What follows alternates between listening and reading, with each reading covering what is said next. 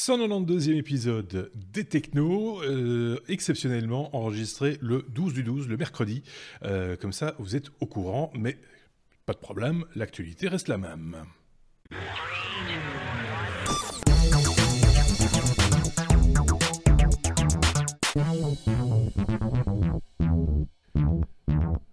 Un jour près, évidemment, l'actualité reste la même, parce que, bon, voilà, s'il se passe des trucs ce jeudi, euh, il faudra pas nous en vouloir, on n'en aura pas parlé.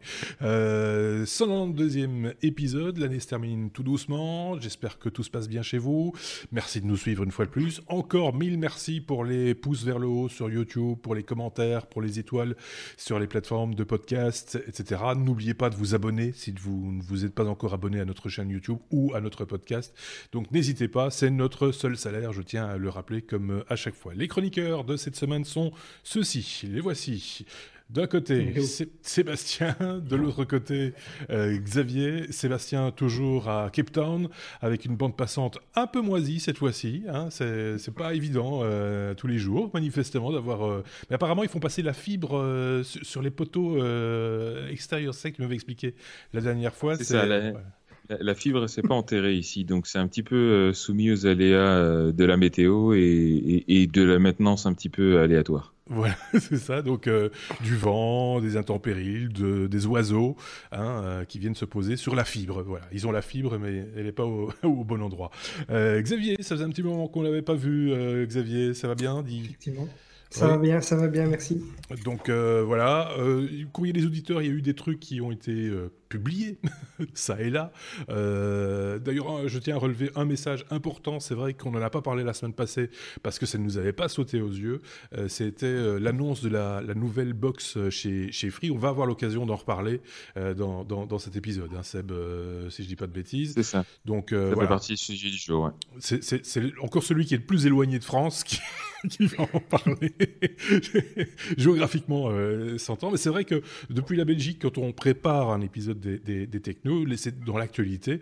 Ça dépend un peu des chroniqueurs, évidemment. Hein. Euh, chacun a, ses petites marottes, mais euh, c'est pas le genre d'information qui nous saute nécessairement si systématiquement euh, aux yeux. Et si, on considère aussi, c'était ce que Benoît avait d'ailleurs répondu lorsqu'on avait été interpellé là-dessus, c'est que voilà, il voyait pas très bien ce qu'il aurait pu rajouter vu sa connaissance du, du, domaine par rapport à ce qui avait été déjà dit chez nos confrères podcasteurs ou autres sites d'information technologique. Donc voilà on, ne pensait pas pouvoir euh, en, parler en tout cas la semaine dernière. Ici, manifestement, Sébastien a un petit peu creusé la question et donc on aura l'occasion de revenir dessus.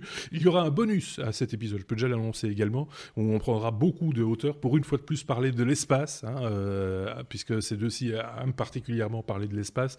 Et euh, on, étranglera quelques idées reçues sur le fait que certains disent bah, pourquoi encore aller dans l'espace Ça sert à rien. Bah, si, vous verrez, dans ce bonus, que ça, sert quand même à, deux, trois petits trucs euh, importants de votre quotidien, de nos quotidiens euh, aux uns et aux autres. Je ne sais pas si quelqu'un, si l'un d'entre vous avait un truc à, rajouter, Xavier, Sébastien euh, Rien pour votre défense. On, peut entamer alors à ce moment-là notre abécédaire tout à fait classique. C'est parti avec la première lettre la lettre A comme Apple. on va parler d'Apple avec Xavier, tiens, pour une fois. ouais, c'est étonnant. Hein. c'est étonnant. Euh, les ventes. On, va croire que je n'aime pas la marque en plus, mais c'est pas le cas. Hein. C'est pas le cas, non. On sait, on sait bien. Euh, on va parler d'Apple euh, en Chine. Manifestement, ils ont quelques soucis avec la vente de d'iPhone. Voilà, c'est parce que c'est chinois que j'en parle, hein, mais non, en fait c'est c'est le fabricant de puces Qualcomm qui a qui a fait un, un un appel sur euh, la violation des brevets depuis euh, automne 2017. Euh, et ça concerne en fait des brevets qui sont par exemple pour la gestion des apps sur les écrans tactiles ou bien pour le redimensionnement, redimensionnement par contre, pardon, des images. Et il y a un tribunal chinois qui a finalement rédigé une ordonnance temporaire qui interdit la vente de certains smartphones de la marque Apple. Euh, on parle des iPhone 6 et 6 Plus, 7 et 7 Plus, 8 et 8 Plus, euh, mais heureusement pour la marque, ceux de cette année-ci, donc le XS, XS Max et le XR ne sont pas impactés parce qu'ils ont un modem euh, de la marque Intel. Alors, ils sont interdits de vente, ils sont aussi interdits d'offrir la vente, mais on sait évidemment que ça peut, l'application de cette panne va, être contestée par, par Apple et ça, ça, ça pourrait ne pas durer très longtemps, mais quelques mois certainement. C'est un peu fou, hein, tout ce qui se passe avec, euh, euh, enfin, entre nous, entre notre monde et, la Chine. Euh, je ne sais pas si on en parle dans cet épisode, je ne l'ai pas vu en tout cas dans la conduite, mais tout ce qui se passe autour de Huawei, je, nouveau, je suis pas sûr de l'avoir bien prononcé une fois de plus. Huawei. Huawei, c'est ça, euh, qui, qui, qui, qui, enfin, quelques problèmes de sécurité manifestement, ou quelques problèmes politiques aussi aux États-Unis, mais aussi en Europe apparemment euh, sur euh, leur, technologie qui est utilisée au niveau professionnel. Hein. On ne parle pas ici des smartphones, etc. On parle des appareils qui sont utilisés sur les réseaux 4G par exemple, les, les routeurs, des choses comme ça. C'est ça, Xavier. Mais pas seulement, parce que j'ai lu une news, on, sort un peu du, du cadre ici, Bien mais sûr on peut. J'ai lu une news euh, sur euh, aujourd'hui même en fait sur le fait que la Belgique étudie la possibilité de bloquer euh, Huawei pour tout ce qui est 5G, mhm. aussi pour des raisons d'espionnage ou de, de, sécurité en tout cas et protection de, de la vie privée ou, ou protection de, tout ce qui est brevet industriel, etc. Donc c'est quand même on n'est on est pas le seul pays et il y a quand même beaucoup de pays qui en parlent. Donc, euh, il n'y a jamais de fumée sans feu, je pense. Hein, et on mhm. sait qu'il y a déjà des marques qui ont, qui ont procédé euh, à de l'espionnage industriel euh, ou des atteintes à la vie privée. Donc, voilà. Si vous, si vous, entendez des bruits bizarres, c'est pas à cause de Huawei, c'est à cause de la fibre euh, sud-africaine qui a joué un petit tour à, l'instant. Alors, je sais pas ce qui s'est passé. Il y a un tut tut bup bup. C'était assez. Voilà, en fait, quand les Africains nous espionnent, il y a un petit bip dans le. c'est un petit peu particulier. Donc, j'ai un peu peur qu'on perde le réseau à un moment donné avec euh, avec Sébastien. C'est pas grave, on continue. Il n'y a pas de souci. Euh, je sais pas si tu avais entendu, toi, Sébastien, parler de, de cette histoire Huawei aux, aux États-Unis et en Europe également, cette espèce de manque de, enfin absence ou euh, euh, faute de confiance entre guillemets euh, par rapport à par rapport à la boîte. Oui, il y a eu pas mal d'histoires par rapport à ça. mais je n'ai pas suivi en détail exactement ce qui s'est passé, mais bon. Ok, d'accord. De toute façon, c'était une parenthèse. On y reviendra sans doute dans un prochain épisode ou même peut-être dans un hors-série ou un bonus si l'un de nos chroniqueurs pioche un peu plus. la question, passe à la lettre suivante. Ah ben, on parle encore de la Chine. C'est nouveau. Après la lettre, la lettre A comme Apple, C comme Chine. La Chine qui veut euh, visiter la face cachée de la Lune. Euh, c'est une fois de plus Xavier qui s'y colle. Voilà, on reste en Chine, mais on s'en éloigne quand même très fort. Euh, c'est la CSNA, l'agence spatiale chinoise, euh, qui va envoyer un rover sur la face cachée de la Lune afin d'étudier la possibilité d'y installer une base euh, permanente. En fait, donc cette face de la Lune, elle reste inexplorée. Il n'y a aucun homme qui a posé les pieds dessus et elle, elle, attise encore pas mal de curiosité. Et apparemment, elle aurait quand même une surface fort différente euh, de, de, la face visible de la Lune où il y a déjà plusieurs euh, appareils qui ont été, et même l'homme. Euh, cette fois-ci, c'est un module chinois, le Change 4, qui a décollé ce 8 décembre à bord de la, fusée, de la fusée Longue Marche 3B. Ça, ça fait un nom très... c'est poétique. voilà. et la mission Change 4 a pour mission d'étudier les ressources du sol et tout ça pour déterminer si on va pouvoir s'y installer de manière euh, prolongée. Ce qui m'a un petit peu euh, interrogé, c'est ils vont faire des tests biologiques. Euh, ils vont embarquer en fait des œufs de bombix, des, semences de pommes de terre et plus, de, plusieurs autres plantes très résistantes. Et donc moi, je, je, me pose quand même la question, on, va, on va emmener déjà des, des, voilà, des œufs, des, des, choses comme ça sur la, sur, euh, sur la Lune pour faire des tests. Je trouve ça, je trouve ça étonnant déjà à ce stade-ci. Euh, sur une planète comme, comme la Lune. Mais bon, y a, y a, on sait, et on va en parler, il y a plein de bonnes raisons aux études scientifiques. Sans doute, ça m'a perturbé. Quoi. Qui commence Et pourquoi pas des Kinder Surprise hein? Pourquoi pas euh,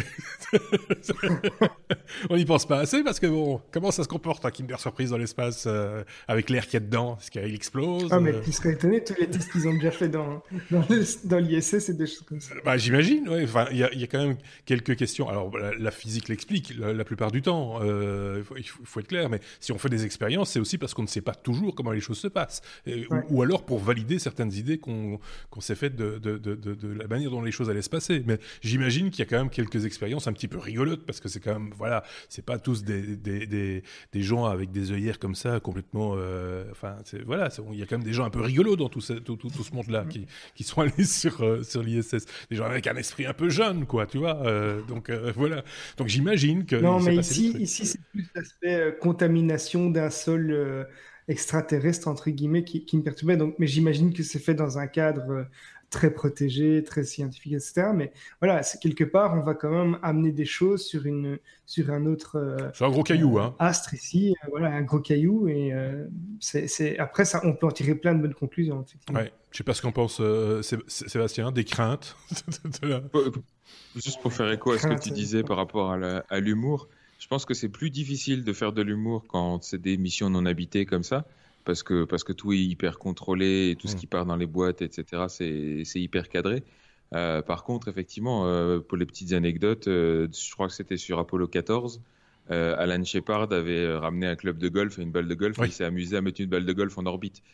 Euh, ça, c'est... Et, il l'avait planqué à tout le monde. Hein. Personne n'était au courant qu'il avait fait ça. Donc, euh, je pense que s'il avait annoncé à tout le monde, euh, on lui aurait interdit.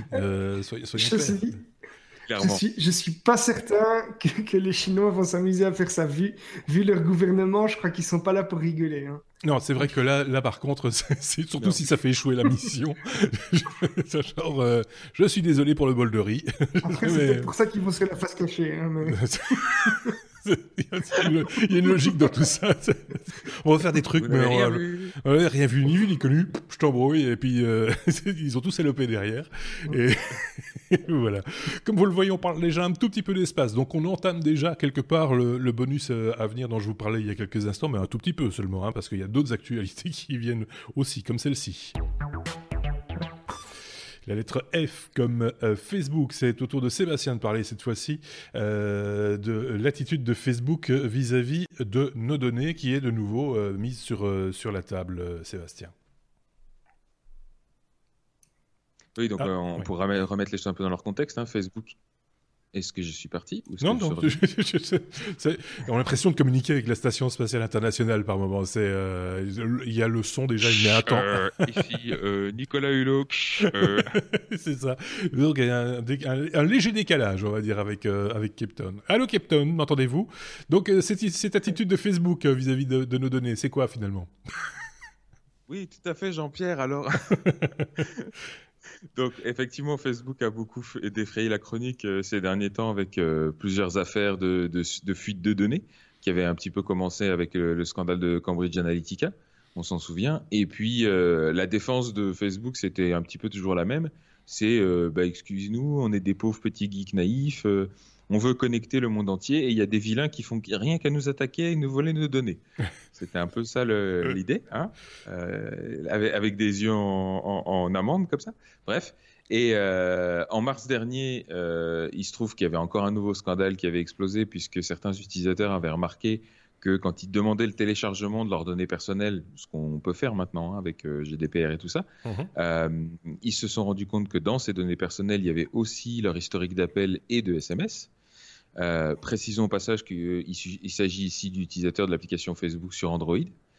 Et euh, suite à cette découverte, Facebook, euh, bah, comme d'habitude, hein, s'était défendu, avait beauté en touche en disant de toute façon, toutes les extractions de données, elles font l'objet d'un consentement explicite, l'utilisateur était au courant, etc., etc. Et puis encore une fois, on n'y est pour rien, nous on est des gentils, on veut juste connecter le monde entier.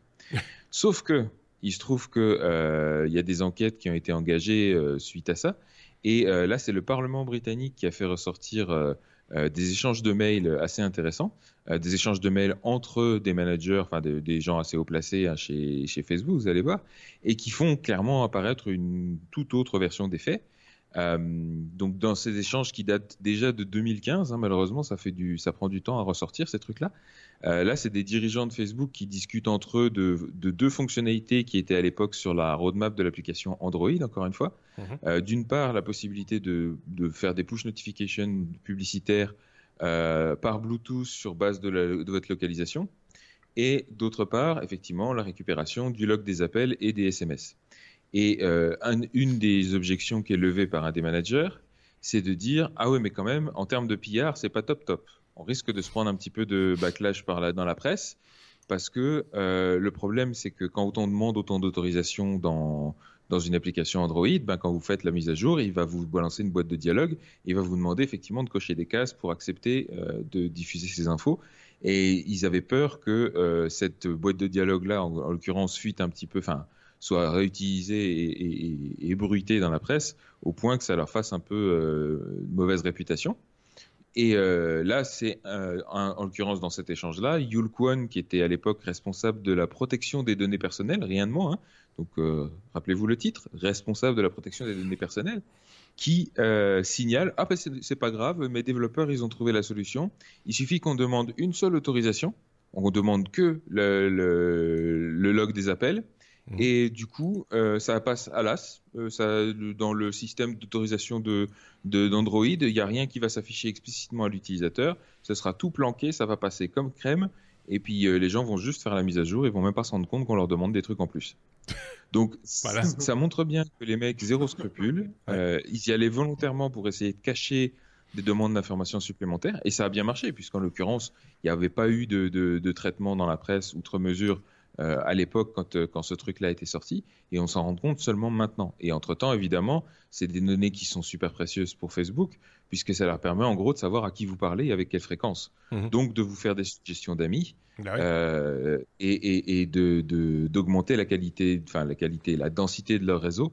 Euh, et donc euh, de tout ce qu'ils peuvent faire avec, avec toutes ces données, surtout quand on met ça en, en, corrélation avec, avec les histoires de je partage mes données, mais du coup je partage les données de mes amis sans être au courant. Enfin voilà. C'est assez joyeux tout ça. Donc la, la, défense de l'innocence et de la naïveté, elle a de plus en plus de mal à passer. Et j'avoue que même moi qui étais un petit peu mitigé sur. Euh, on se rappelle, on avait parlé. Ouais, ouais. On avait parlé. Bah, là, je commence à, déchanter un peu. Effectivement, et je pense que tu n'es pas le seul. Euh, autour de moi, en tout cas, j'en vois qui réagissent de la même manière en disant bon, là maintenant, ça suffit, euh, c'est bon, hein, on, va arrêter les frais de plus en plus parce qu'en en, plus, la plateforme n'offre plus, enfin, l'effet de surprise et le côté sympatoche, euh, machin, on a retrouvé tous nos amis, etc., étant un peu passé, euh, tout le monde n'y voit plus vraiment d'intérêt. Les événements des dernières semaines et même, je dirais, des derniers jours tentent à prouver que c'est quand même un, un nid à connard, euh, excusez-moi l'expression, mais je veux dire, c'est, enfin, il faut pas lire les commentaires issus de Facebook, quoi. C'est sinon vous vous tirez une balle tout de suite. Tellement c'est, on a l'impression qu'on vit dans un monde de crétins et ce qui est peut-être le cas. Hein,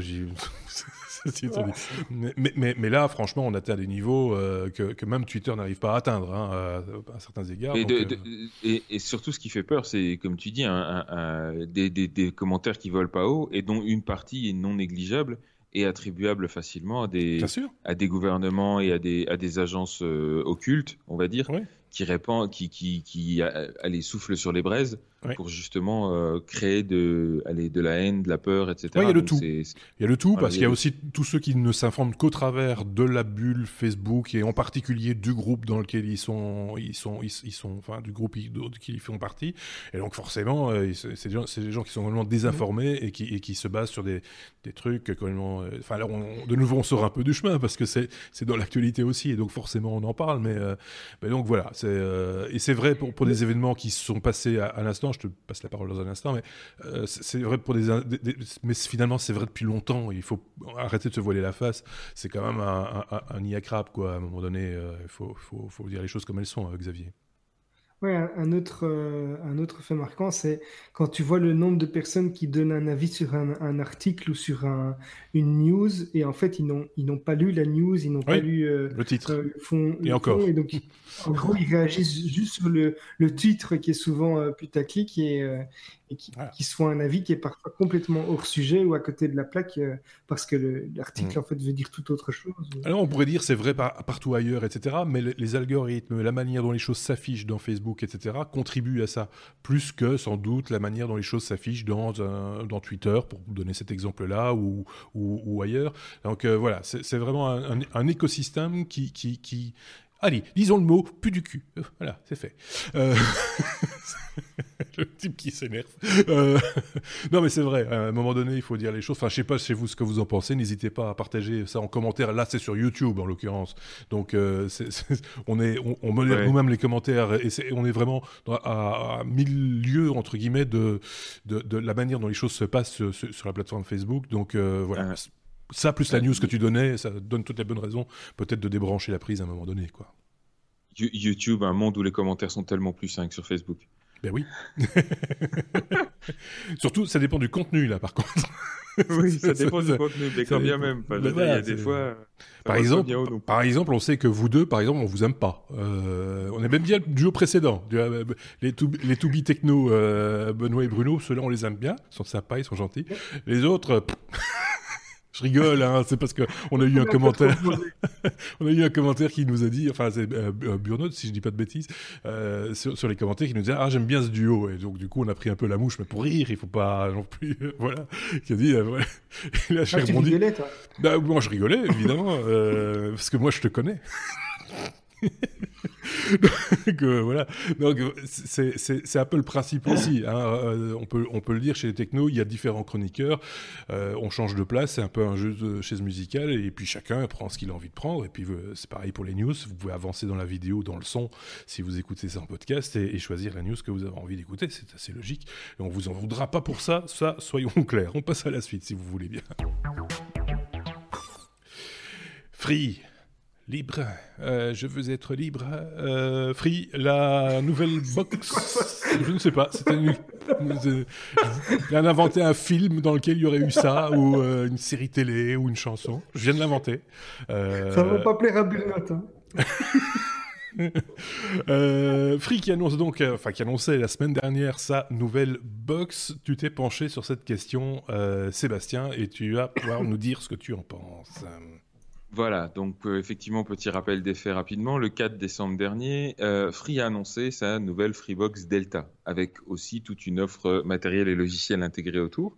Euh, c'est assez conséquent, puisque avant, ils avaient tendance à annoncer du nouveau matériel et puis le logiciel passait un petit peu en, second plan. Là, c'est vraiment une espèce d'écosystème assez renouvelé, on va dire, mmh. qu'ils ont annoncé.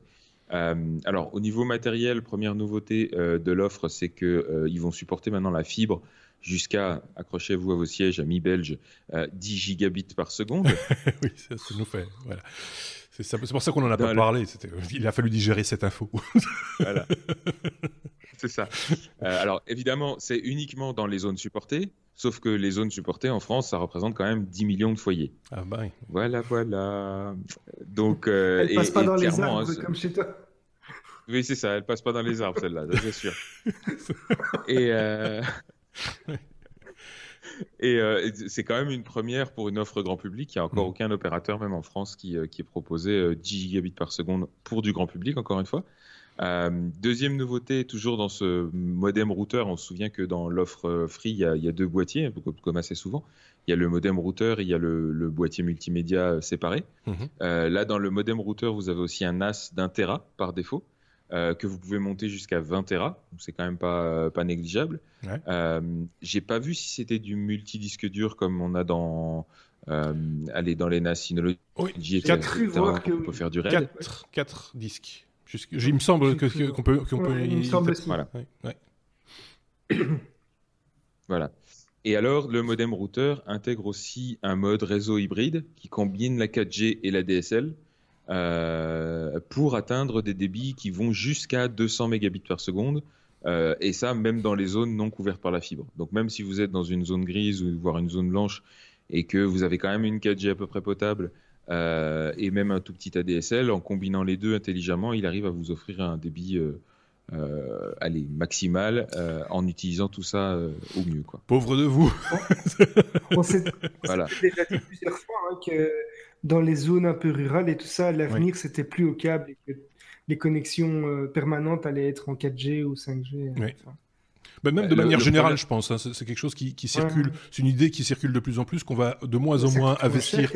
ah oui, c'est ça. On va moins en moins investir dans les infrastructures euh, fixes et de plus en plus vers des, infrastructures hertziennes. Euh, voilà, parce que c'est l'avenir sans doute. Et, la fibre, le câble, etc. Ça restera encore pour les entreprises, pour les voilà ou les collectivités qui ont besoin d'une connectivité un peu plus euh, différente. Ou enfin voilà. C'est c'est un peu ça. Et surtout, enfin, rappelons que c'est aussi une question de rentabilité parce que justement en mhm. France, on, les, câbles de la fibre optique, on, les enterre et du coup, euh, il faut creuser des trous, il faut, enfin, ça coûte assez cher à, mettre en place. Donc, c'est des choses qu'on a plutôt tendance à investir, euh, où on a plutôt tendance à investir dans des villes où euh, sur un même mètre de, fibre optique, vous allez pouvoir desservir beaucoup plus de foyers en moyenne, quoi.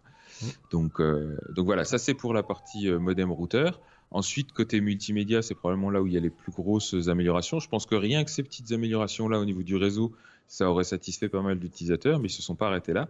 Mmh. Euh, côté multimédia, donc le nouveau Freebox Player, c'est la, partie, c'est c'est ce qui fait, je pense, euh, le nom de l'offre Delta, puisqu'il est triangulaire. Mmh. Euh, c'est un boîtier assez bien designé, je trouve, et qui, pour la bonne et simple raison, qu'il inclut une barre de son, donc un truc un peu hi-fi, high level, etc de la marque De Vialet, alors que moi personnellement je ne connais pas parce que je suis pas du tout dans le, dans le, monde de la hi mais qui apparemment d'après les reviews a l'air euh, euh, plutôt impressionnante. Mmh. Donc euh, à voir ce que ça va donner. il supporte le rendu de vidéo en 4K, 4K HDR, donc un peu comme les nouvelles Apple TV et, tout ce qui s'ensuit. et au passage, l'interface télé a été complètement repensée. certains disent que c'est clairement une copie de l'interface de Molotov.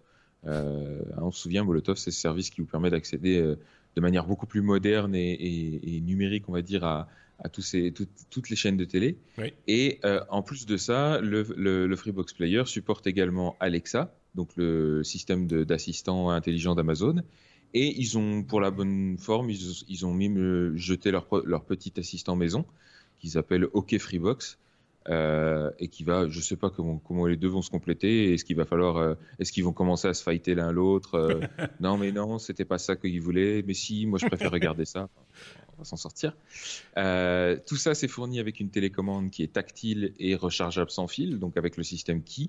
Mhm. a priori, ça voudrait dire que vous pourriez aussi recharger votre, votre téléphone juste en le posant sur le, boîtier, puisque la, base de recharge, elle est dans le boîtier directement.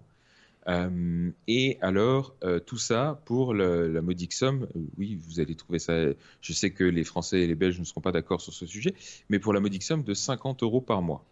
Il y a de la vente aussi, hein. on peut, l'acheter, paraît-il, cette fois-ci. Alors, 50 euros par mois, ça inclut l'abonnement uniquement, mhm. auquel il faut rajouter 10 euros par mois minimum si vous voulez louer le, le Freebox Player. Euh, vous pouvez soit l'étaler sur 24 euh, mois, soit sur 48 mois, etc. Et donc forcément, plus vous le payez vite et plus ça va vous coûter cher par mois. Euh, ou alors, vous pouvez carrément acheter le Freebox Player pour 480 euros. Et, et, du coup, vous n'avez plus rien à payer à côté. Mais bon, c'est un boîtier multimédia. Il paraît que. Assez. Alors, j'ai lu ça, j'ai vu passer cette information-là, comme quoi, s'il fallait acheter tous les éléments dont tu viens de parler, hein, la fameuse liste des éléments, tu les achètes un niveau de qualité comparé. Hein. Euh, il y en aurait pour plusieurs milliers d'euros, paraît-il. je sais, je sais pas. C'est clair. Oui, pareil. Euh, plusieurs, c'est à partir de deux. Hein. donc, euh, mais, mais voilà, ça me paraît beaucoup, mais mais, bon, voilà. Rien qu'un NAS Synology, ça va coûter plus cher que le boîtier. On va, dire les choses avec, euh, avec un 10 d'intérêt. La barre de son, je, ne connais pas la marque euh, personnellement, machin, etc. Mais si c'est du niveau de Sonos, par exemple, hein, pour citer une marque un peu connue, ou Bose, par exemple, on peut facilement arriver à des, à des, à des sommes qui sont euh, aussi équivalentes. voilà. Alors, à plusieurs milliers, comme toi, Xavier, j'ai eu un doute. Hein, c'est pour ça que j'ai mis des guillemets. Mais, mais, mais un, un, bon le vendent à partie à perte, je peux comprendre, parce qu'ils se refont sur l'abonnement et, Et, leur but est justement d'en placer, c'est un moyen d'attirer euh, des clients. Vu la, vu, la, configuration du truc, il y a des économies d'échelle, évidemment. Hein. Ici, on parle de ah. s'il fallait acheter chaque élément séparément. Donc, euh, forcément, euh, voilà, donc ça, ça, augmente le prix. Mais mm.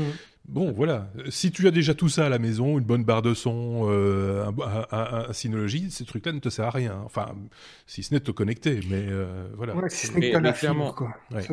Ça, c'est... Clairement euh, ça qui a été beaucoup souligné, c'est que c'est une vraie, un, une vraie, un vrai changement de paradigme pour euh, Free en termes de positionnement marketing, tout simplement, puisque jusqu'à maintenant, il s'adressait euh, à des utilisateurs allez, avec, des niveaux, avec des moyens assez faibles, ou alors à des geeks qui justement complétaient leur Freebox avec tout le matériel dont ils avaient l'habitude.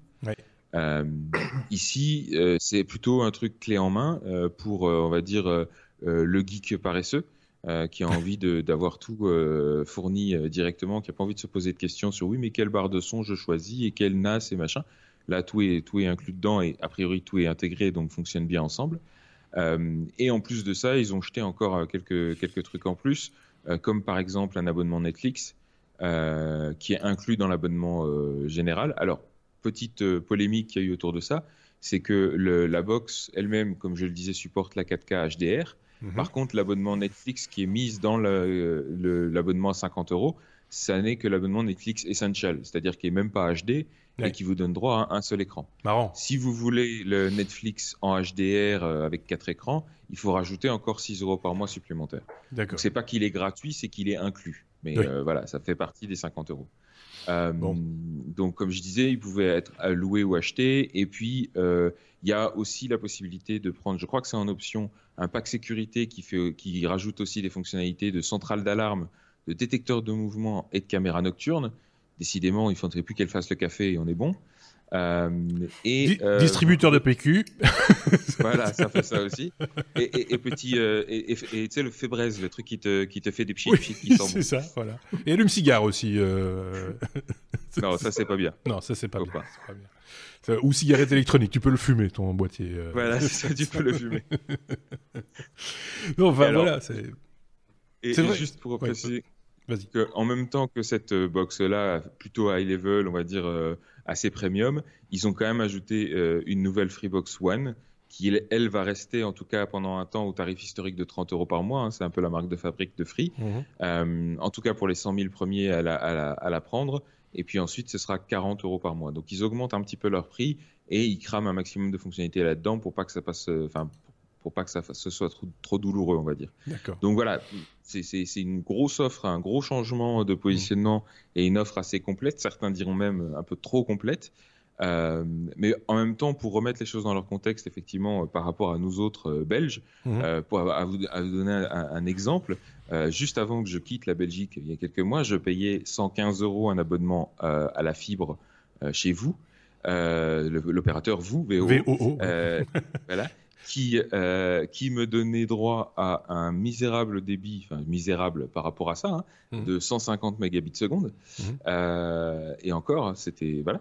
Et euh, j'avais une offre télé absolument misérable. J'avais pas les appels téléphoniques illimités comme il y a dans la Freebox. Euh, j'avais pas euh, la fibre, j'avais pas le NAS, j'avais pas la barre de son. Euh, j'avais une pauvre télécommande que j'appuyais sur un bouton. Ouais, c'est ça. J'avais la télécommande, j'appuyais sur un bouton, j'attendais deux secondes avant que la, la chaîne change. Donc, bref, ne vous plaignez pas trop, amis français, vous êtes bien lotis. Oui. C'est ça. Mais vous, vous êtes en train d'annoncer en grande pompe en Belgique qu'ils vont passer euh, aux 400 mégabits. Hein. Oui, bon, oula, youpi. Euh, c'est super. Non, mais c'est vrai qu'il y a des opérateurs. Bon, alors évidemment, ici en, Belgique, ce qu'il faut savoir, c'est qu'on a été un des pays euh, en Europe qui a été le plus rapidement euh, câblé euh, en câble coax. Hein, la télédistribution chez nous, elle enfin, moi, elle existe depuis que je suis tout petit et je suis quand même maintenant fort grand. et donc, c'était un avantage à l'époque, c'était une avancée technologique géniale par rapport à plein d'autres pays. Et maintenant, on est essuie un petit peu un retard, il hein, faut, faut, dire les choses, parce qu'on a bien profité de cette technologie-là pendant un, long laps de temps, et donc on a des offres qui utilisent cette vieille technologie qui est le câble coax qui longe toutes nos façades de rue et, et, qui traverse les rues, etc. Et de l'autre côté, la DSL, et puis maintenant des offres 4G et, peut-être bientôt 5G, puisque Base va faire des essais à Bruxelles l'année prochaine. mais pas avec Huawei. L'année prochaine pour une commercialisation en 2020, euh, la 5G, paraît-il. Donc euh, voilà, on a encore du temps devant nous. Et euh, j'espère voir ça de mon vivant. mais ce qui, ce qui se passe aussi, la, la, différence majeure qu'il y a entre la France et la Belgique de ce point de vue-là, c'est qu'en France, ils ont l'ARCEP, l'autorité de régulation des télécoms, qui est véritablement indépendante pour le coup, hum, hum. et qui a tout fait depuis, ben, depuis le début des années 2000 pour, euh, pour vraiment imposer une vraie concurrence entre les opérateurs et, euh, et encourager ce genre de, de compétition. Euh, en Belgique, on n'a pas du tout ça. L'autorité de régulation des télécoms, elle est noyautée par euh, l'opérateur historique. Et dans chaque commune, il y a, en gros, vous avez le choix entre une offre DSL et une offre câblée. Et c'est à peu près tout. Attention, quand tu, donc il n'y a, a, pas du tout de concurrence et du coup les offres s'améliorent pas. Quoi. Quand tu dis du mal de l'opérateur historique auquel je suis abonné, tu frises un petit peu. Je ne sais pas pourquoi. Bizarre. Donc on va essayer d'éviter euh, ce soir euh, de, dire trop de mal. Et on va passer à la lettre C'est pour ça que je ne l'ai pas nommé. C'est pour ça que tu l'as pas nommé. Mais ils le savent. euh, bah voilà, on a bien fait de parler hein, de, la box free. Désolé de ne pas l'avoir fait plus tôt, mais euh, voilà. Et là, en l'occurrence, euh, Sébastien s'est penché sur la question. Comme ça, tout le monde est au courant de ce que l'on en pense aussi. Hein, voilà, et euh, ça vous fait un petit truc, un petit élément en plus. Ceux qui sont vraiment intéressés par ce produit, à mon avis, se sont bien documentés depuis une semaine, je pense. Donc voilà, c'est un petit supplément qu'on vous offrait aujourd'hui. Oh là, tiens, je me suis trompé de bouton. Ça fait comme ça, voilà. voilà fait tout noir. Comme dans le film Grrr, fait tout noir. Euh, la lettre S. Non, G, pardon, comme je Google. Je pas ce qu'il répond. non, moi non plus. C'est pour ça que tout d'un coup, je me dis est-ce que je fais la suite ou pas?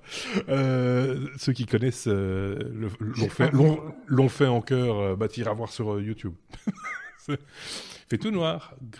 Bon, euh, allez. Google. Google. Euh, une faute. Alors moi j'ai dit la lettre S, mais non, c'est la lettre G comme Google. Comme quoi une faute de frappe peut coûter cher justement à, à, Google. Je sais pas qui en parle en fait euh, de ça. C'est moi. Ah voilà, Xavier parle. Ouais. Donc effectivement, c'est lors d'un test sur le fonctionnement du placement publicitaire, il y a une petite erreur de manipulation d'un employé qui a coûté la bagatelle de 10 millions de dollars à Google. Euh, en gros, l'employé a appuyé sur une mauvaise touche et il a envoyé une fausse pub sur des milliers de pages. C'était pas moi. Euh, et donc, pendant, pendant 45 minutes, aux États-Unis, il y a, au lieu de publicité, il y a eu un rectangle jaune euh, qui, a, qui, apparaissait à la place des pubs. Mais donc, Google a réglé ça assez rapidement. Ceci dit, ils ont décidé d'honorer quand même les, le paiement aux, aux, annonceurs, enfin, pardon, aux aux personnes chez qui il plaçait de la pub. Euh, et donc, le, gars a fait une double erreur parce qu'en plus, le, le coût pour 1000 impressions, donc le CPM, était 10 fois supérieur à la normale. Euh, donc, c'est 25 dollars au lieu de 2,5 euh, entre 2,5 et, 4 dollars en temps, normal. Donc, le, gars a fait une, belle bourde. Il y a des, euh, personnes qui ont vendu de l'espace publicitaire qui se sont régalées euh, pendant ce temps-là, même s'ils n'annonçaient pas grand-chose. Euh, et on sait que c'est déjà arrivé par le passé, notamment parce que Google avait, avait recours à, l'intelligence artificielle, mais puis ils ont mis normalement des sécurités et j'imagine qu'ils vont encore en mettre d'autres pour que ceci n'arrive plus. Quoi. Il y a des erreurs comme ça, hein. il faut, faut, faire un peu attention. Moi, chaque fois, des... quand on parle d'erreurs comme ça, je pense à, à, Homer Simpson dans sa centrale nucléaire, tu vois, le jour de... qui pousse le mauvais bouton. C'est voilà, c'est un peu... Euh, ou alors c'est le stagiaire. Mais c'est pas vrai, c'est jamais vrai. il faut bien le dire. C'est ça qui fait peur. De toute façon, s'il y a un stagiaire qui fait une bourde, c'est son responsable qui en Ben oui, c'est ça. Il a bien, il a bien un maître de stage, euh, le stagiaire, à un moment donné. Alors là, c'est la lettre G encore pour un truc qui s'appelle G2IA, je vais le dire comme ça. Euh, c'est quoi? C'est un espèce de, de GIEC euh, franco-canadien euh, de l'intelligence artificielle, si je dis pas de bêtises. C'est qui qui n'en parle? C'est Xavier, encore une fois? Non, c'est Sébastien, Qui, parle, qui, parle, de, cette histoire-là, c'est ça. Donc effectivement, vous connaissez tous le GIEC, c'est le groupe intergouvernemental sur l'évolution du climat, qui regroupe 195 pays à travers le monde quand même, et, dont on connaît les rapports à chaque fois accablants par rapport au changement climatique. Ici, c'est la France et le Canada qui ont fait un petit peu les gros titres la semaine dernière, puisque à l'occasion du G7 qui se tenait à Montréal, euh, ils ont annoncé euh, une initiative commune entre France et Canada, euh, dont, ils, dont ils espèrent qu'elle va rallier aussi d'autres pays, évidemment, dont le but est de créer un organisme assez similaire au GIEC, mais dans le domaine effectivement de l'intelligence artificielle. Donc, ce qu'ils appellent le groupe international d'experts en intelligence artificielle, abrégé en G2IA. Alors la mission du truc, ce sera de réfléchir en gros aux enjeux euh, de l'intelligence artificielle. Et alors, je cite, de soutenir et guider l'adoption euh, responsable de l'IA, euh, axée sur le respect des droits de la personne, l'inclusion, la diversité, l'innovation et la croissance économique. Alors autant les droits de la personne, le respect des droits de la personne, l'inclusion, la diversité, l'innovation, je dis oui.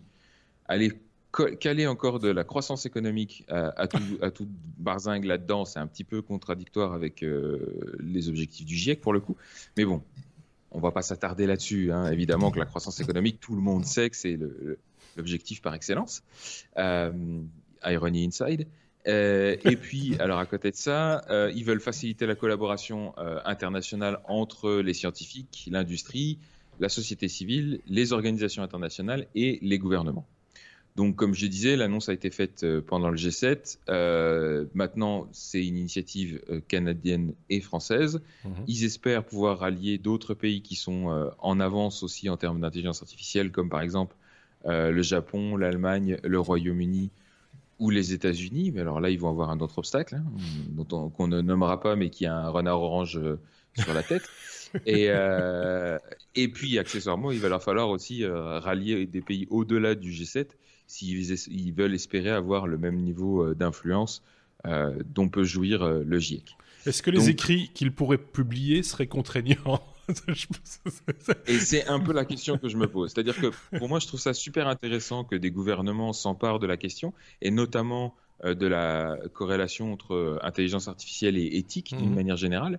Parce que effectivement, si, si on laisse les entreprises privées euh, faire ce qu'elles font, on voit bien ce que ça donne avec Facebook ou avec Google, ça part un petit peu à volo. Et à un moment donné, il faudra quand même que les gouvernements mettent des, des, des allez, un cadre à ce qu'on peut faire et ne pas faire, euh, tout en, en gardant en tête euh, l'intérêt du, de, de, du, des citoyens, quoi, tout simplement. Mmh, mmh. Donc c'est intéressant qu'ils s'en emparent. Maintenant, effectivement, si leur, si leur rapport et leurs préconisations ont le même poids et engagent les mêmes types d'actions euh, très peu concrète que celle du GIEC, typiquement. Euh, ouais, à quoi ça sert quoi? Ça va être aussi assez limité. Euh, si c'est juste pour parler et faire des belles déclarations et puis on signe des accords et puis les gens se retirent au bout de, deux semaines, ça va être compliqué l'histoire. Donc c'est intéressant, on va va pas dénigrer le truc d'emblée, on va voir ce qui en ressort. Pour l'instant, ce qu'ils ont déjà prévu, c'est d'organiser une grande conférence scientifique en 2019, puisque c'est la France qui va euh, présider le prochain G7 et euh, ils ont prévu d'organiser ça en France euh, pour justement commencer à définir un petit peu les enjeux et, et à voir un petit peu dans quel, dans quel domaine la G2IA va pouvoir agir. Mmh. Mais effectivement, j'attends de voir sur le long terme qu'est-ce que ça va pouvoir donner et quelle influence, quel impact ça aura réellement, notamment effectivement sur tous les efforts privés qui ont déjà eu lieu euh, sans que tout ça n'existe et donc sans aucun cadre. Opinion personnelle, euh, parce qu'on est là pour ça hein, essentiellement, moi je trouve ça plutôt pas mal effectivement qu'il y ait euh, quand même un groupe de personnes, de sages entre guillemets, qui réfléchissent euh, à ces questions. C'est comme la bioéthique. Hein. Euh, il faut à un moment donné des gens qui, qui, réfléchissent et qui tirent la sonnette d'alarme, qui en tout cas les, les, leviers nécessaires pour agiter les médias, pour dire attention, là, il, y, en a, il y en a un ou deux qui vont trop loin. Euh, il, faudrait peut-être faire un petit peu attention à ceci ou à cela. voilà, je trouve ça plutôt, euh, plutôt pas mal. Maintenant qu'il y ait une accointance avec effectivement le monde de l'entreprise et des grandes entreprises en particulier, là, c'est c'est un peu plus un peu plus compliqué quoi. C'est un petit peu comme si euh, je sais pas justement euh, euh, en bioéthique on était très très avec beaucoup d'accointance avec certains laboratoires pharmaceutiques. C'est un exemple comme ça, mais voilà. C'est en même temps, je pense que ces accointances, elles, sont de fait, hein, parce que les scientifiques travaillent ben, là où il y a de l'argent, là où il y a des opportunités euh, de, développement, etc. Donc euh, ça, me paraît assez logique aussi en même temps. Il faut pouvoir faire vivre ces idées, quoi.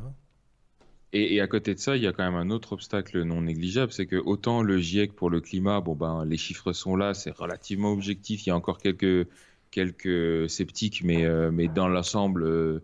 il y a l'interprétation qu'on en fait aussi. C'est, ça dépend. Voilà. Mais il y a une relative objectivité, en tout cas, et si c'est pas du tout la même chose pour, par exemple, la notion de vie privée, de droit de la personne, etc. Si on parle de la Chine ou de la Russie, par exemple, euh, ça va être compliqué de se mettre d'accord tous ensemble sur euh, euh, qu'est-ce qu'une IA peut faire ou ne pas faire en termes de respect des droits de la personne, avec justement, enfin, d'un côté entre le Canada et la France, et de l'autre avec des pays comme la Russie ou la Chine. Donc là, ils vont quand même avoir, ils vont galérer, quoi. Oui, je me demande si Xavier n'est pas en train de friser. Il me semble, hein Xavier ah. Ah, Je t'entends, mais je pense que tu as frisé. Donc, euh, c'est pour ceux qui ont l'image. Hein, voilà, il est revenu, euh, Xavier. Tout d'un coup, il était resté bloqué. Et euh, ça, arrive de temps en temps. C'est juste, voilà, il faut que je les réveille. hey, oh, tu frises Allez, on passe à la suite. Ça, c'est court. L comme LG. devenez brasseur. Pardon après le CES 2019 grâce à LG. c'est une brève. Ah bah oui, Ça aurait pu être dans B comme bidule. Euh, en gros, c'est LG qui a fait une, annonce pour le CES 2019. Hein. ça, ça commence à arriver. On commence à avoir des, annonces un peu de tous les côtés. Et euh, ici, LG va sortir de ses cartons la Homebrew. Euh, donc, c'est une brasserie fait. Enfin, c'est pour faire une brasserie en do sorte. Euh, l'idée, c'est qu'on va pouvoir euh, gérer et recevoir des informations euh, depuis une application. Donc, on va pouvoir choisir des goûts et des choses comme ça. Par exemple, ils annoncent que ça va ressembler un petit peu aux bières belges, à quelques bières américaines, l'IPA et la blanche, une, stout, une stout anglaise et une bière pils. Euh, et ça va fonctionner, évidemment, c'est la grande mode maintenant, un petit peu sur base des capsules comme faisait euh, Nespresso, avec une certaine quantité de malt, de levure, d'huile de houblon et, différents arômes. Et donc, l'idée, c'est de faire un peu le Nespresso de la bière pour ceux qui aiment bien faire brasseur chez eux. et la machine est capable de contenir 5 litres de, bière. Donc voilà, je connais des gens qui, expérimentent un petit peu euh, le côté brasserie chez eux. Euh, ah, il y a, y a un mouvement euh, de microbrasserie, en tout cas en Belgique, je sais pas en France. en, Belgique, il y a énormément de microbrasseries de qualité variable, mais en général bourrées de bonnes intentions chacune. Euh, ici, c'est la, c'est, de la pico brasserie, c'est-à-dire c'est, encore plus petit. En fait, c'est, même pas, tu vas même pas faire de brasseur, hein, parce qu'en fait, tu vas, tu vas appuyer sur un bouton et la, machine la machine va faire la bière pour toi. Et, et je suis je suis à mon avis assez convaincu que ça n'aura rien à voir avec ce que tu peux obtenir chez toi euh, si tu le fais toi-même. Et puis quand, quand, tu le fais chez toi, quelque part, je pense que c'est plus pour le, fun de te dire, ok, j'ai fait ma bière moi-même. Oui, parce qu'il existe des, il existe des kits hein, où vous avez tous les ingrédients euh, dans des sacs, euh, la levure, machin, etc. Et, et à vous après d'appliquer la recette, hein, en gros. Mm. par contre, ce qui me chagrine un petit peu avec leur idée, c'est des capsules, donc des déchets, donc euh, avec un contenu dont on ne maîtrise pas nécessairement tout non plus. Hein, euh, mm. Donc ça, je trouve ça quand même un peu, euh, voilà. C'est, bah, Ils surfent sur la vague, hein, mais ils font ça avec le thé, ils font ça avec le, chocolat chaud, ils font ça. Donc et, ça, les gens, ça marche quoi. Les gens sont contents d'appuyer sur un bouton et d'avoir leur produit. Et, ah, en même temps, là, je suis pas à, 100 fois plus cher le, litre ou le kilo. Enfin. Je suis pas du genre à je veux dire, euh, voilà, je, je, fabrique pas mon, mon savon euh, de, ma, machine à laver moi-même ou euh, je lave pas avec des cailloux, quoi. Mais là, en l'occurrence, des choses simples de la vie, comme du, faire du café ou faire du thé. Ça aurait pu être un oui, mais non, c'est juste parce que oui, j'allais le dire. En Belgique, on, est le, le, pays de la bière. Et, Mais ceci étant dit, c'est vrai que pour se marrer, pour faire un truc euh, entre potes, faire, se, faire un peu de bière, euh, machin, etc. Alors après, les résultats sont toujours un petit peu aléatoires. Hein. C'est faut quand même le, dire. Moi, je préfère la boire que de la faire, soyons clairs. Euh, je pense que Sébastien aussi. c'est, voilà, c'est, la, fabriquer, moi, ça m'intéresse beaucoup moins. Euh, mais bon, pourquoi pas, euh, finalement. C'est très intéressant. là, c'est pour ceux qui veulent la boire et se dire qu'ils l'ont faite, mais sans l'avoir fait. Oui, c'est ça. Mais par contre, c'est intéressant de visiter des brasseries, ou des, des, vieilles brasseries artisanales ou des, micro-brasseries. C'est assez, c'est, assez intéressant à visiter. Quoi qu'il, voilà, on a fait le tour de cette question rapidement, je peut le dire. Allez, encore un peu d'espace dans, ce, dans cet épisode 192, décidément. Euh, je rappelle qu'il y a un bonus, hein, si euh, vous avez avancé la tirette euh, de la vidéo du son pour arriver jusqu'ici. On l'a déjà dit, mais on le répète, il y aura un bonus consacré à l'espace qui va arriver dans les jours qui viennent. tiens, il y a eu un saut de ligne dans mon titre, c'est pas grave. Troisième lancement réussi pour le premier étage, puis l'abérissage forcé chez SpaceX. C'était cette semaine. Euh, également. C'est Sébastien qui nous en parle. C'est ça. Donc effectivement, l'actualité de la semaine dernière était assez chargée pour, euh, pour SpaceX, puisqu'en l'espace de trois jours, ils ont fait deux lancements. Euh, le premier lancement, c'était la mission SSOA depuis la base californienne de Vandenberg et qui a donc été lancée le 3 décembre. Alors la mission était remarquable au moins à deux titres. C'est que d'abord, il s'agissait du, effectivement du troisième vol d'un même premier étage. On rappelle que chez SpaceX, leur marque de fabrique, c'est un peu la réutilisation, et mhm. notamment la réutilisation de ce booster de ce premier étage, ce qui coûte le plus cher dans une fusée. Et, euh, et puis, euh, là, dans les dernières versions de la, de la fusée, ils ont promis qu'ils arriveraient à les réutiliser plus de deux fois, puisque les, précédentes n'avaient utilisé, été utilisées que deux fois maximum. Mhm. Ici, euh, c'était la première fois, en fait, qu'ils qui faisaient voler le même étage une troisième fois. Donc c'était euh, déjà une, belle, euh, une belle réussite, euh, puisque le, lancement s'est bien passé. Et en plus, ils ont récupéré pour la troisième fois, du coup, ce premier étage sur un bateau en mer, comme d'habitude. et tout s'est bien passé, ils ont récupéré ça nickel. Donc, belle réussite, qui, ils ont démontré que ben, maintenant, leur, leur, lanceur était vraiment réutilisable plus de deux fois. autre chose qui était assez remarquable sur cette mission, c'est la charge utile c'est que cette fois-ci, c'était pas un seul satellite ou, deux ou trois, mais c'était carrément 64 satellites qui ont été lancés en même temps. Euh, et qui faisaient partie de l'offre commerciale d'une nouvelle société qui s'appelle Spaceflight et qui propose de faire ce qu'ils appellent du ride sharing, c'est-à-dire qu'ils euh, proposent à des petits lanceurs, à des petites euh, organisations qui veulent juste lancer un CubeSat ou un, ou un Pico satellite, de partager ensemble une même, un même lancement donc euh, d'intégrer, si vous voulez, plusieurs satellites sur une même plateforme et de les lancer tous en même temps. Et c'était le premier lancement de, donc, de cette société. Et donc, euh, parmi les 64 satellites, ça représentait 34 organisations de 17 pays différents.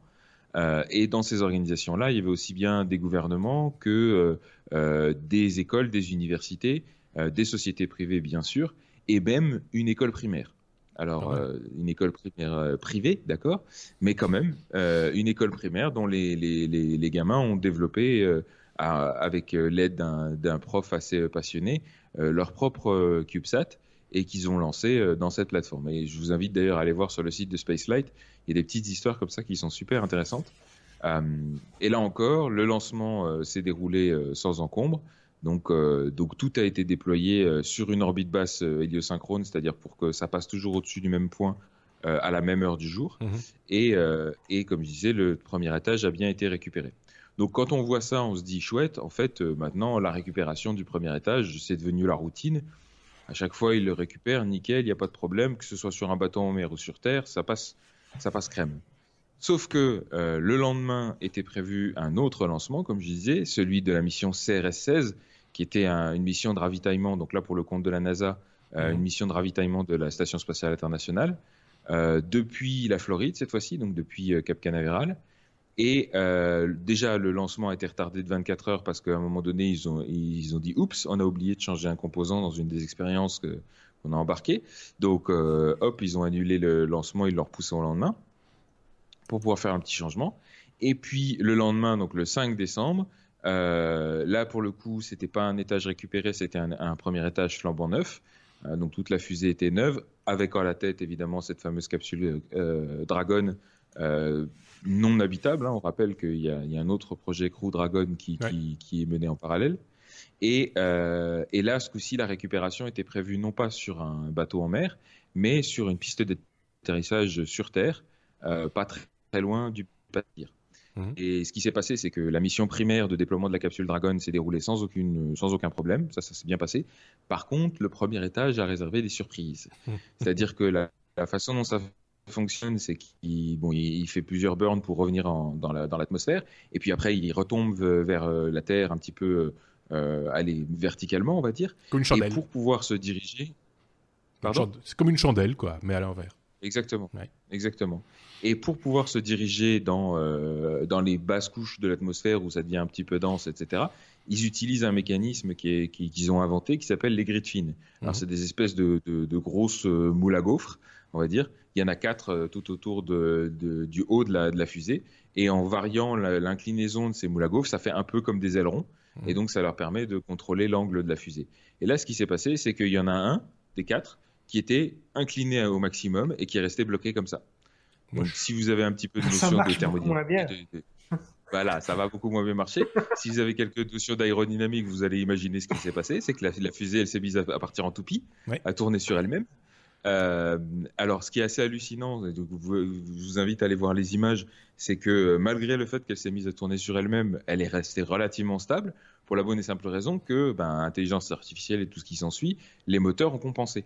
C'est-à-dire que les moteurs se sont mis à brûler différemment pour essayer d'impliquer un mouvement dans l'autre sens et euh, essayer de, rattraper le coup. Alors ça n'a pas suffi pour euh, la faire atterrir là où elle devait atterrir, mmh. mais ça a suffi pour la stabiliser et la faire euh, amérir verticalement quand même. Donc elle s'est posée tout doucement sur l'eau et puis elle s'est couchée évidemment juste derrière puisque les, les pattes ça tient, ça, tient pas bien sur le liquide. Non. Mais, mais, à côté de ça, elle, elle a évité surtout l'accident, elle n'a pas explosé à terre, elle n'a pas détruit de matériel, donc c'est quand même une belle réussite, je trouve, d'ingénierie, hein, de ce qu'ils ont réussi à faire. Et puis, euh, accessoirement, euh, ils n'ont pas trop abîmé euh, le premier étage, à tel point qu'ils ont dit, bon, on va le sécher en gros, et puis on va pouvoir le réutiliser pour... Au Alors, on va peut-être pas le mettre une... Oui, c'est ça. pour le barbecue. pour, pour le barbecue, t'allumes les, allumes les moteurs et puis tu vas griller les saucisses. Non. Non, ils ne pas l'utiliser sur une mission commerciale, mais ils excluent pas l'idée de l'utiliser pour une mission interne. Pourquoi pas pour euh, lancer les, les, satellites de la, de la constellation euh, Starlink, euh, à voir dans quoi ils vont le réutiliser. Mais ah. il que c'était quand même une belle réussite? Et alors, ce qui s'est passé, en gros, le diagnostic a déjà été fait, c'est que ces fameux grid fins sont, allez, mouvu, me, ils, sont, ils bougent euh, grâce, à, grâce à des pompes hydrauliques. Et il y a une pompe, c'est la même pompe hydraulique qui gère tous les, les, les, les fines et il n'y avait, pas de secours. Parce qu'ils se sont dit, de toute façon, ce truc-là, enfin, qu'elle atterrisse, c'est pas critique. Mhm. C'est bien, mais c'est pas, pas critique. Et donc, ils n'avaient pas prévu de redondance. Donc là, ce coup-ci, ils vont prévoir une redondance. Ils vont juste rajouter une deuxième pompe hydraulique et, euh, et le problème sera réglé. Donc, pour ceux qui n'ont pas l'image, oui, c'est ces fameuses euh, ces green, fin, grid fin, y arriver, ces espèces de raquettes de tennis ou de ou de, ouais, ou de tapette à mouche, moi j'avais dit aussi, euh, ça, ressemble un petit peu à ça. Hein, euh, et moi quand j'ai vu ça la toute première fois, je me suis dit c'est pas possible, on dirige pas cette fusée verticalement avec ces machins-là. Et, quand on regarde les vidéos, effectivement, on les voit travailler. Hein, c'est, au millimètre. à l'image, moi je savais pas du tout que ça servait à ça. Je pensais que ça, ça servait simplement à stabiliser, à stabiliser la fusée verticalement quand elle était posée. Une ah fois oui, posée. Oui, oui. Bah, oui bah là, ça, ça, a une euh, utilité. De... J'ai appris, appris quelque chose. Alors, moi, je vous conseille. Et donc, ils vont la réutiliser pour partir sur la face cachée de la Lune, c'est ça? C'est ça. Où il y a des mouches et des Kinder Surprise. euh... non, mais le, le, tout va bien. Tout, tout, va très très bien. Il n'y a aucun, aucun souci. Moi, je vous conseille. Toi, tu l'as chopé la vidéo sur YouTube, je vois, mais, mais euh, si vous suivez le compte Instagram euh, de SpaceX ou d'Elon Musk, euh, vous pouvez aussi voir des, des micro-résumés, des petites vidéos ça a bien fait rigoler Elon, ce truc-là. Il, était très très content du résultat.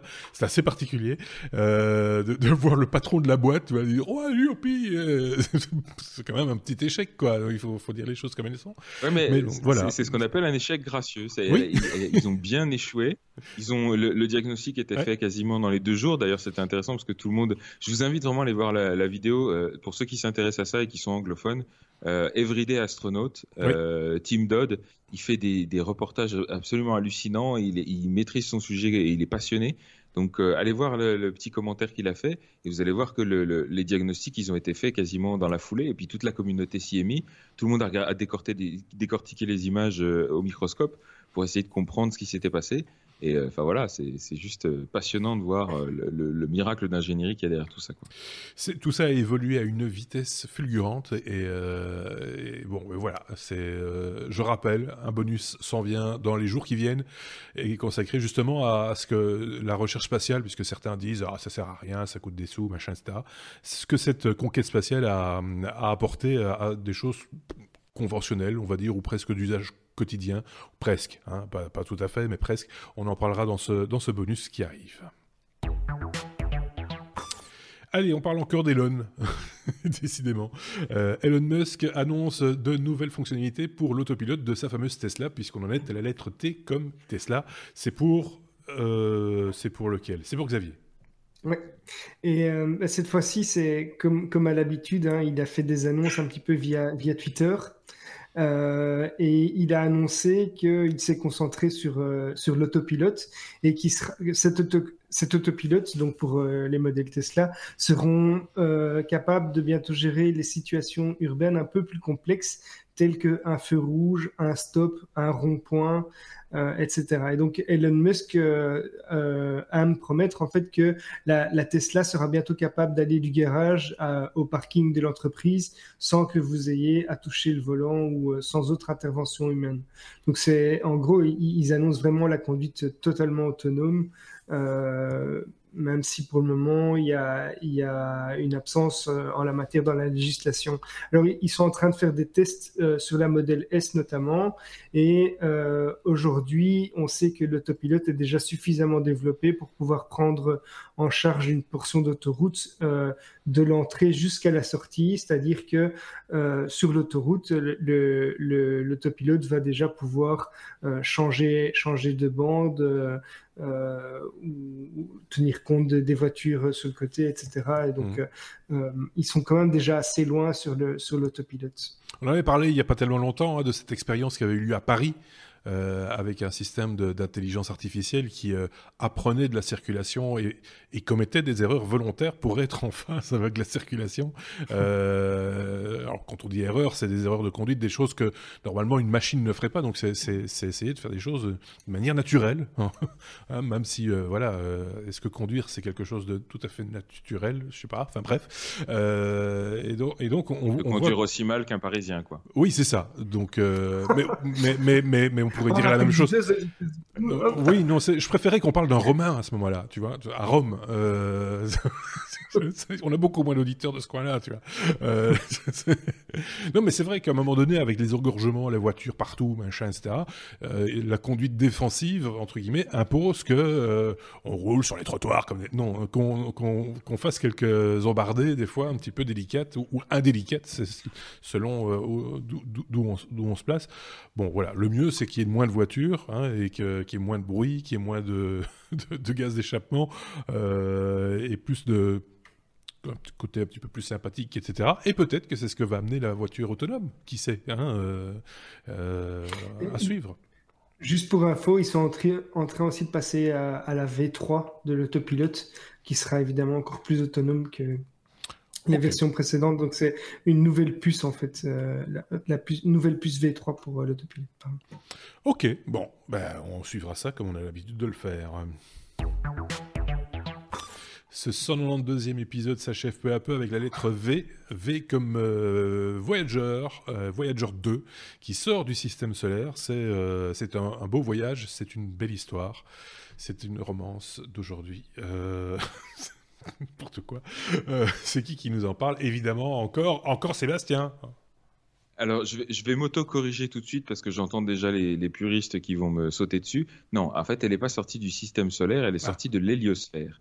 Et c'est marrant parce que je me suis corrigé moi-même dans, dans, ma petite euh, préparation, mais mais j'ai pas corrigé le titre. Donc, euh, mais et comme moi, et comme moi, je ne fais que passer les plats, j'ai passé un plat de merde, quoi, en gros.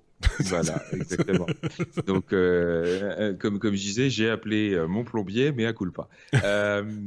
donc, en 2012, si vous vous souvenez, la première sonde Voyager avait quitté l'héliosphère déjà, donc euh, c'est de la même chose dont on parle ici. Et ici, euh, c'est euh, la sonde Voyager 2, donc son successeur, qui a fait la même chose. Vous allez me dire pourquoi on en reparle finalement, c'est juste qu'un deuxième Voyager qui a quitté la même zone. Alors, c'est quoi déjà l'héliosphère? C'est en gros la zone d'influence magnétique euh, du Soleil, très simplifié. Je ne vais pas vous parler de, plasma et, de, rayonnement et tout ça, c'est un peu chiant. Mais euh, en gros, c'est ça. Et euh, cette frontière, c'est ce qu'on appelle l'héliopause et elle se trouve à 18 milliards de kilomètres de nous. Donc ça veut dire que depuis son lancement en 1977, il y a 41 ans, mmh la sonde a, a, parcouru 18 milliards de kilomètres. Ça fout un petit peu le vertige quand même. Euh, et là, ce qui est intéressant, c'est qu'en l'occurrence, sur Voyager 1, il restait plus grand-chose qui marchait. Hein. Euh, on a su par euh, déduction, etc., après super longtemps. Là, ici, il y a encore 4 des 11 instruments qui fonctionnent. Et grâce à ça, on a pu avoir des chiffres assez concrets et surtout, on a pu dater ça, ce passage. Donc, au final, la sortie de, l'héliosphère, elle s'est faite le 5 novembre dernier, je crois. et donc, ça, on a des, chiffres, on a des diagrammes qui nous donnent exactement le moment où ça s'est passé. Euh, en mesurant tout ça. Alors là où effectivement il y a une distinction entre l'héliosphère et le système solaire, c'est que la limite du système solaire elle est beaucoup plus loin que l'héliosphère. Mhm. Euh, en gros, on, situe en général les limites du système solaire à la, limite extérieure de ce qu'on appelle le nuage de Oort. C'est un nuage de, une grosse zone où il y a plein de petits objets qui circulent et on ne sait même pas combien de, quelle taille il fait exactement, mhm. mais en gros, on estime que euh, Voyager 2 va prendre encore 300 ans avant d'arriver dans ce nuage de et probablement de l'ordre de 30 000 ans avant d'en ressortir. Donc, euh, on a encore le temps de voir venir. Oui. Et d'ici là, tous les capteurs marcheront peut-être plus non plus. Oui, c'est ça. Oui, et d'ici là, ça, ça marchera probablement plus. Et effectivement, euh, il est fort peu probable qu'il y ait encore des gens. C'est déjà impressionnant, je trouve que 41 ans après, on arrive encore à interpréter les données euh, d'une sonde aussi vieille qui a été lancée encore euh, juste après l'émission Apollo, quoi. Avant même la station internationale. J'ai vu dans la news qu'il y a donc il y a encore un certain nombre de capteurs qui fonctionnent toujours. Et, rien que ça, effectivement, c'est déjà un exploit. Qu'est-ce qui ferait en ah, sorte, c'est une question de, de, de béotien, qu'est-ce qui ferait en sorte que euh, euh, les capteurs ou euh, qu'un système sur un, un, engin de ce, ce genre se, se, casse ou, se, ou ne fonctionne plus de manière optimum? C'est une question vraiment... Mais alors, il y, a plusieurs facteurs. pas tous en même temps. Vas-y, Xavier. Non, non, Seb. Non, Xavier. Bref. Seb. Donc, euh, il y a plusieurs facteurs. Euh, il y a euh, le facteur cheval. Non, pardon. Il y a, y, y a, le facteur énergétique. C'est-à-dire que toutes les, toutes les sondes n'ont pas des, des, panneaux solaires. Et puis, le problème avec les panneaux solaires, c'est que quand il n'y a plus de soleil, qu'on est trop loin du ah soleil, ben, ça capte plus grand-chose. Donc ça, c'est la, première limite. La deuxième limite, c'est les rayonnements. Euh, d'une manière générale, euh, bah, tout ce qui est euh, les rayonnements cosmiques, à un moment donné, les, les, vieilles machines spécialement, ça aime pas trop. Mhm. Euh, c'est pas très bien protégé. Et puis voilà, tout simplement. Après, euh, dans l'espace, il y a aussi des cailloux, il y a des machins qui circulent, il y a des obstacles sur le terrain. Des bagnoles. Et, oui, il y a des bagnoles. Maintenant, en plus, tu risques une collision avec une Tesla, n'importe quoi. t'imagines, t'imagines la sonde qui se mange la, la, Tesla. Carglass répare, Carglass remplace. Non. Moi, je rêve d'un épisode de Star Trek où tu aurais la voiture qui passe dans le fond, tu vois. Derrière Enterprise, là. Tu... bah non, t'entendrais rien, sa voiture électrique. ah non, j'ai pas dit entendre, on la verrait passer derrière Enterprise. Mais il a quand même mis la radio à fond. Hein. C'est vrai, mais ça sert ah pas à grand chose. Mais euh, non, mais ça sert à rien. Donc, euh, c'est une bonne idée. Enfin, c'est une bonne idée d'avoir euh, lancé ce truc-là il y a combien? 41 ans maintenant. 41 ans. Est-ce qu'on a, on, a lancé un Voyager 3, 4 ou 7 ou 12 plus récemment, entre guillemets? On a des ou pas? Ou on a dit, on va envoyer déjà celui-là, ce sera bien, on y réfléchira dans 45 ans ou...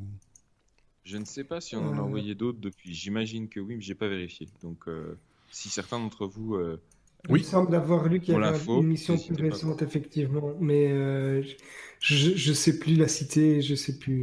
Il me semble qu'il y avait une, une sonde vers, Saturne, il y en a eu plusieurs, je pense, euh, ah pour, explorer ces, ces, contrées-là. Mais aussi loin, ça, par contre, bon, ben voilà, si vous avez la réponse, on peut pas tout savoir, hein, n'hésitez pas à la partager euh, avec nous. On est fans. Hein, moi, j'y connais pas grand-chose, mais, mais j'adore tous ces machins-là. Donc, oui, Xavier. Ils ont lancé quelque chose vers, vers Mercure aussi, si je me trompe pas.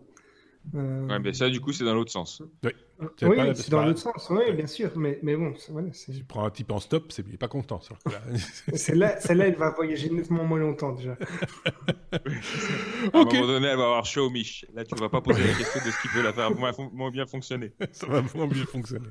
Je pense qu'on arrive au bout euh, de, de, de, cet épisode 192. Euh, Je le rappelle, exceptionnellement enregistré mercredi 12, mais diffusé comme on le fait d'habitude euh, ce jeudi euh, ce jeudi 13 euh, dans la soirée. Et puis le hors-série qui arrive euh, très prochainement. Merci déjà à Xavier et Sébastien pour cet épisode très fourni. Et ben on va se dire à, très bientôt, hein, les gars. et, n'hésitez pas à commenter, à mettre des pouces si vous avez apprécié cet épisode, à vous abonner aussi, n'oubliez pas. Et, on se dit donc à très bientôt. Salut